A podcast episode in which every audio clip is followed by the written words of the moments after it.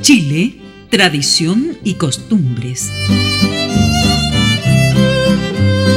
Desde las lejanas islas sureñas, el viento del sur nos trae las costumbres de esos pueblos, mientras el norte nos trae la cálida existencia de los pueblos andinos.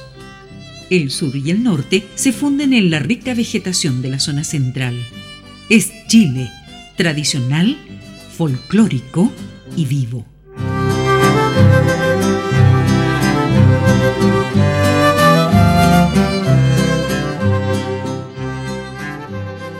Hoy nos referiremos a antiguos juegos que tal vez algunos de nuestros auditores recuerden con nostalgia. Se practicaban principalmente entre niños y jóvenes y al aire libre.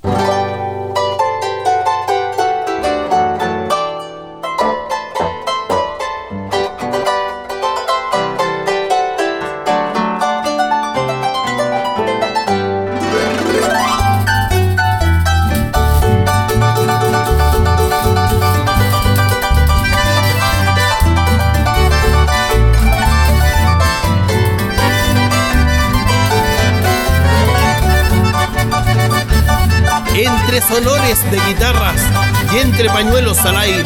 Por tu figura donaire tú con nadie te comparas. Como trinar de aguas claras, al cantarte borras penas, muy orgullosa y serena, solo la luna te alcanza, reina de todas las danzas, eres tú, mi cueca chilena. Caramba,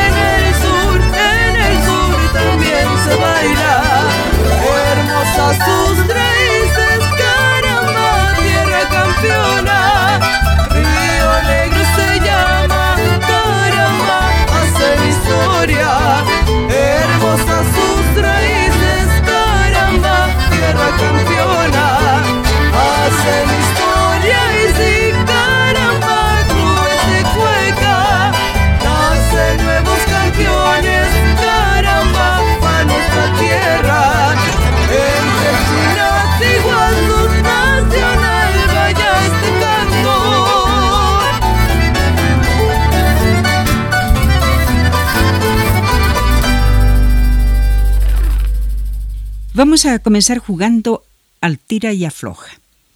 En él, el que hace de director reúne en sus manos las puntas de tantos pañuelos como participantes haya en el juego. También pueden emplearse cintas de diferentes colores. Todos los participantes forman un corro sentados en el suelo. El director se coloca en el centro y entrega a cada uno de los jugadores la otra punta de cada uno de los pañuelos o cintas. Enseguida empieza a cantar o recitar la siguiente rima. Al tira y afloja perdí mi dedal. Al tira y afloja lo volví a encontrar. Cuando diga tira, debes aflojar. Cuando diga afloja, debes de tirar. Dicho esto, manda tirar o aflojar según le parece. Cuando él ordena tirar, todos deben aflojar, y viceversa. Los que se equivocan pagan prenda y por lo general son muchos, porque este juego es muy rápido y resulta difícil seguir el ritmo. En esto radica la diversión.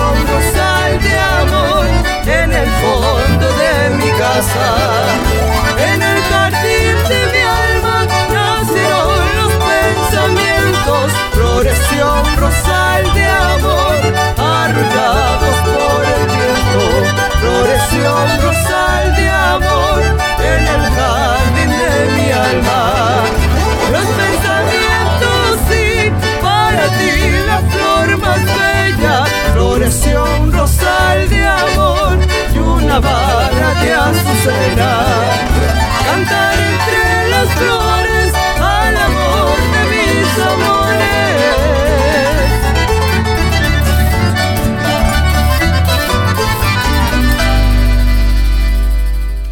Hay que aclarar que mucho de la diversión está contenido en el pago de las prendas, que consiste en hacer pruebas que pueden ser muy simpáticas.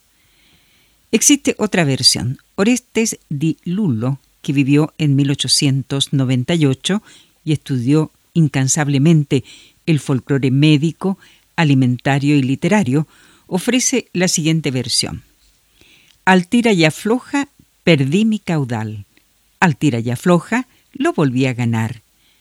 Cuando diga tira, debes aflojar. Cuando diga afloja, debes de tirar. Este juego quizás se ha perdido en el tiempo debido a que se practicaba en España en el siglo XVI. Según Félix Colucho, en su Diccionario Folclórico Argentino, dice que en algunos países americanos se juega especialmente en los velorios.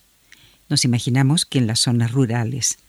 Según Emanuel Caseus Paul, se juega al tira y afloja en las veladas mortuorias, tradición que ayuda a crear un clima de evasión.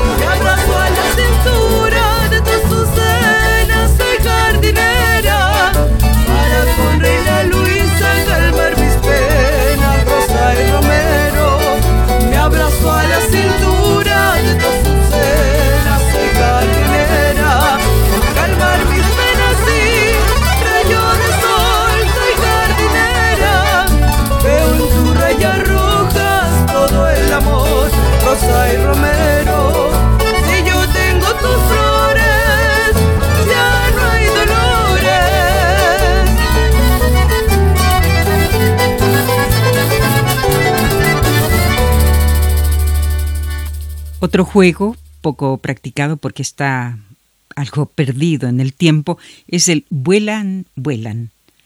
Sentados en círculo en el suelo, los participantes, con las manos puestas sobre las rodillas, deberán esperar la voz del que dirige, quien les dirá, por ejemplo, vuela, vuela la gaviota, al tiempo que levanta las manos al aire, mientras los participantes le observan con mucho interés. Sorpresivamente el director puede decir, vuelan, vuelan los chanchos, y levanta sus manos. Y si alguno levanta sus manos, pierde, por lo que debe dar una prenda. Cuando cada uno pierde dos o más prendas, según se ha puesto de acuerdo previamente, entonces debe comenzar el pago de penitencias para recuperarlas. Al igual que en el juego anterior, la recuperación de las prendas da motivo de gran holgorio por las penitencias que deben cumplir.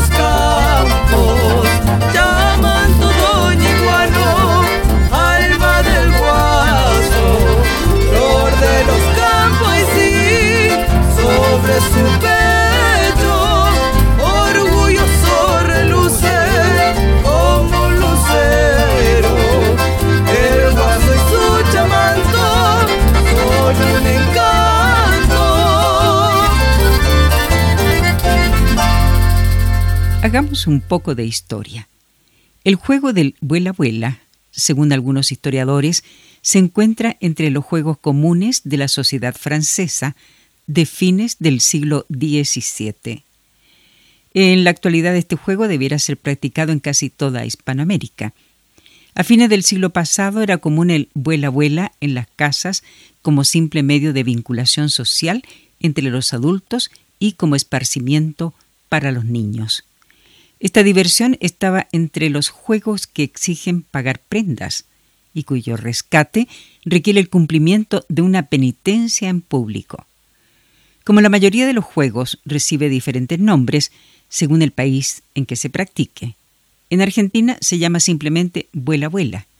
En Chile, vuelan vuelan. Y en México, las aves vuelan.